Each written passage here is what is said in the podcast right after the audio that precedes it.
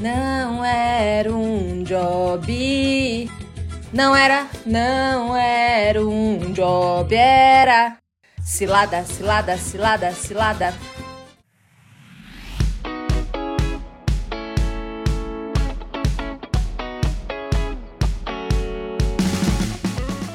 Olá, eu sou a Paula Boarim, mentora de carreira, professora universitária, creator, convidada do TikTok LinkedIn Brasil, e aqui eu falo sobre tudo que eu gostaria de ter aprendido quando eu comecei a minha carreira. O que você pode esperar desse podcast? Reflexões, provocações, um bate-papo de amigos tomando um cafezinho, falando sobre vida, carreira, angústias, aprendizados, medos. Sabe aquele bate-papo cabeçudo? Eu amo, espero que você também.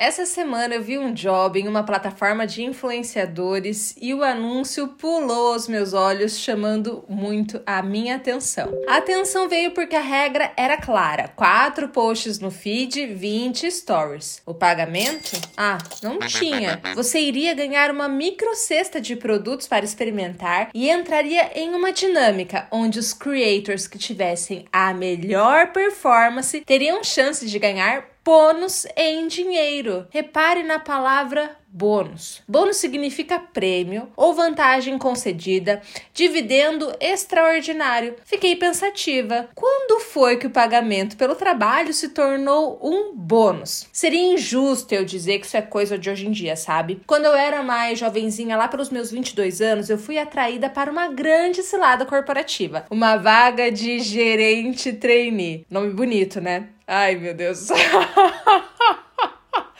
Só de lembrar dessa história, socorro, eu tenho vontade de chorar. Na verdade, eu tenho vontade de rir, né? É, rir e chorar. KKK crying. o programa foi vendido como uma grande oportunidade. Teria muitos treinamentos, até mesmo mentoria em campo com Ai, Deus! Com gerentes mais experientes. Apesar da pompa do nome do cargo, a vaga, gente, era PJ. Desculpa, acho que eu vou ter que parar um pouco esse podcast. eu não consigo não lembrar dessa história e não rir, porque nossa, como eu fui boba. Mas tá, volta. Ai, Deus. Ai. Calma. Ai, pronto. A vaga, gente, era PJ. Não havia nenhum pagamento, nem ajuda de custo, nem vale, nem ônibus, nem alimentação, nem nada. Ah, mas a comissão era agressiva e, de acordo com eles, muito, muito mais vantajosa. A história que me contaram é que quem pensava em salário fixo mais comissão pensava pequeno. Que comissões mais agressivas, sim, eram possível enriquecer uma pessoa. Falavam sempre de um profissional que conseguiu comprar um carro com o valor adquirido em um único mês de trabalho. Detalhe: o caso de sucesso era sempre o mesmo e eu mesma nunca conheci esse profissional todos os sinais estavam dados, não é? Mas, como diz Ana Sui, a nossa capacidade de não saber aquilo que sabemos é realmente impressionante. Como somos bons na arte do auto-engano, não é? A minha jornada no emprego dos sonhos, entre parênteses, do meu empregador, terminou quando eu me vi na seguinte cena. Eu fui acompanhar a venda do tal produto com meu gerente de campo. O cliente era um advogado. Um parênteses. Nessa empresa, éramos estimulados a usar gatilhos gatilhos mentais, técnicas forçadas de venda, táticas de sedução e até mesmo a triangulação mais manjada do mundo, aquela clássica. Puxa, não consigo baixar o preço, mas ó, eu vou ligar pro meu gerente e tentar algo especial para você. Então, imagine a cena, querido ouvinte. Estávamos nesse momento da negociação. Eu ainda em treinamento só ouvia. O produto foi ofertado por 6 mil. O advogado disse não. Meu gerente de campo tentou a jogada final dizendo: Calma, eu vou tentar algo especial para você. Vou ligar para o nosso gerente sênior. O script era claro. Meu gerente de campo enchia a bola do potencial cliente para o gerente que estava no escritório. Estamos com um cliente muito especial que advoga as causas trabalhistas e queremos muito potencializar o negócio dele com o nosso produto. Mas no momento o valor fica um pouco acima daquilo que ele pode investir. Queríamos proporcionar para ele um valor diferencial para ajudá-lo. Nesse momento, o gerente sênior assumia a ligação com o cliente. Eu só ouvia os ruídos e algumas respostas secas do advogado que estava à minha frente. Até que ele falou: Olha, seu time é solícito, mas eu não acredito na índole da sua empresa, muito menos no seu produto. Como um produto que vale 6 mil vira 1.500 só com uma ligação, eu não vou comprar. Saí de lá humilhada, decidida a sair da empresa. E depois de mais ou menos um mês e meio, eu pedi demissão. Mas o pior dessa história é que eu saí me sentindo uma fracassada, super envergonhada. Eu realmente saí achando que era uma grande oportunidade que eu estava perdendo. Demorei anos para ler o cenário de uma forma mais adulta e talvez a palavra mais correta aqui seja maliciosa.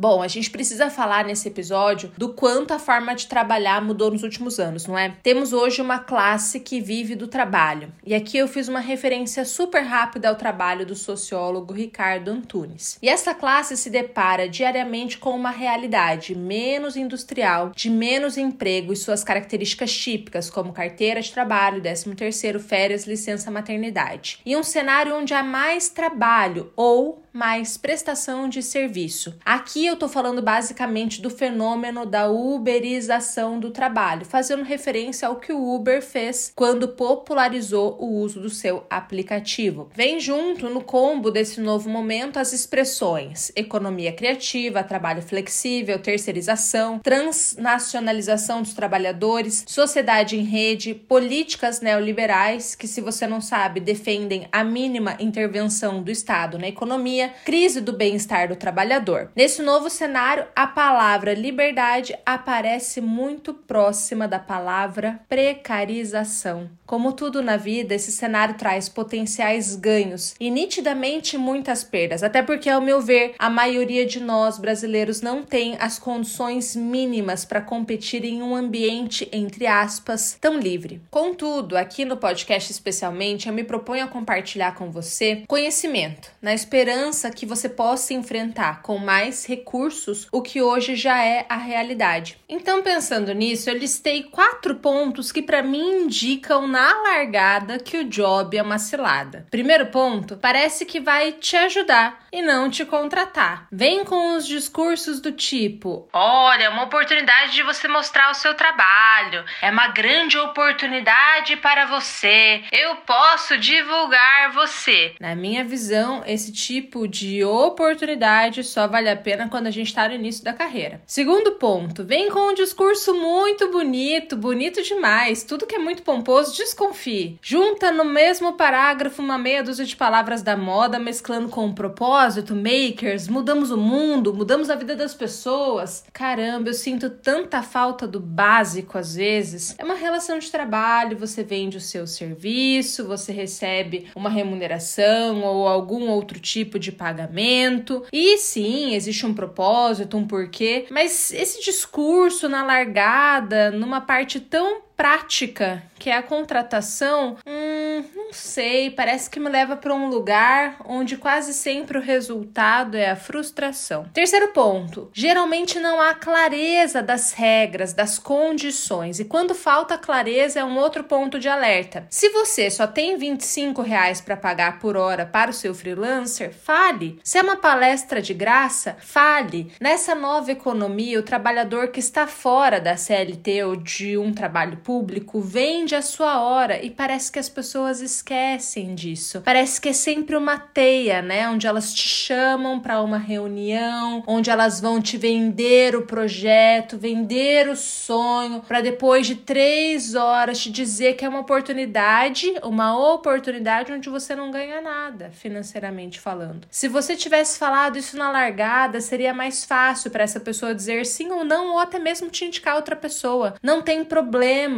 a economia criativa, colaborativa acontecer, mas eu vejo que é um problema quando a clareza, quando os fatos concretos demoram tanto para aparecer. Como quarto ponto, seu sexto sentido geralmente vai te dar um recadinho quando você se deparar com uma cilada. Por favor, escute ele.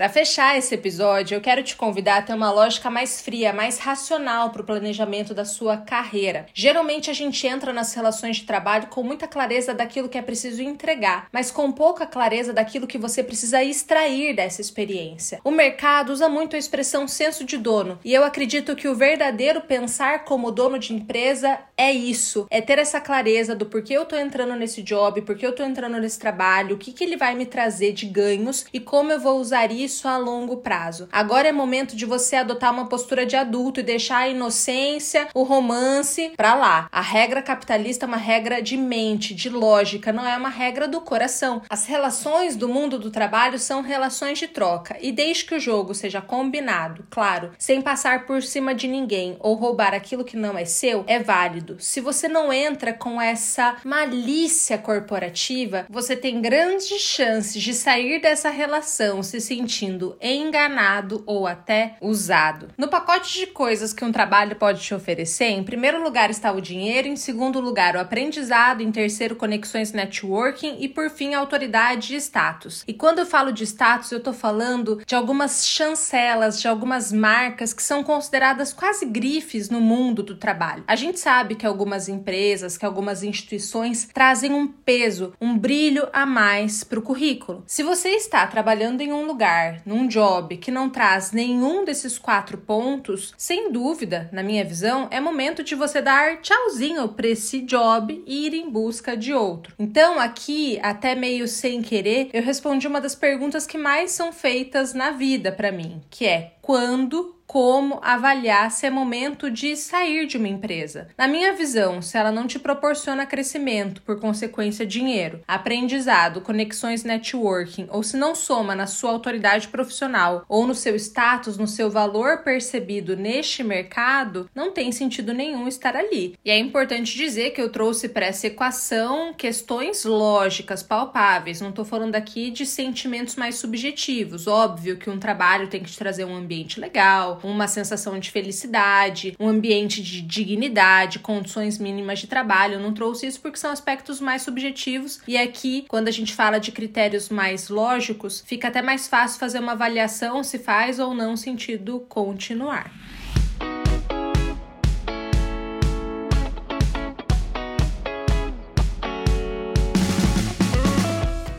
Espero que esse episódio tenha trazido uma visão maior para você enquanto profissional, para pensar mercado, para pensar nas escolhas que você tem feito. Se você achou que fez sentido, já sabe, compartilha. Me segue nas outras redes, arroba Paula Boarim. Você vai me encontrar em todos os lugares praticamente, porque eu realmente estou em todas. Manda esse episódio para os colegas da firma, para aquela pessoa que você vê que tá batendo a cabeça. E se gostou, segunda-feira tem mais. Toda segunda tem episódio novo por aqui aqui. Beijo e até lá!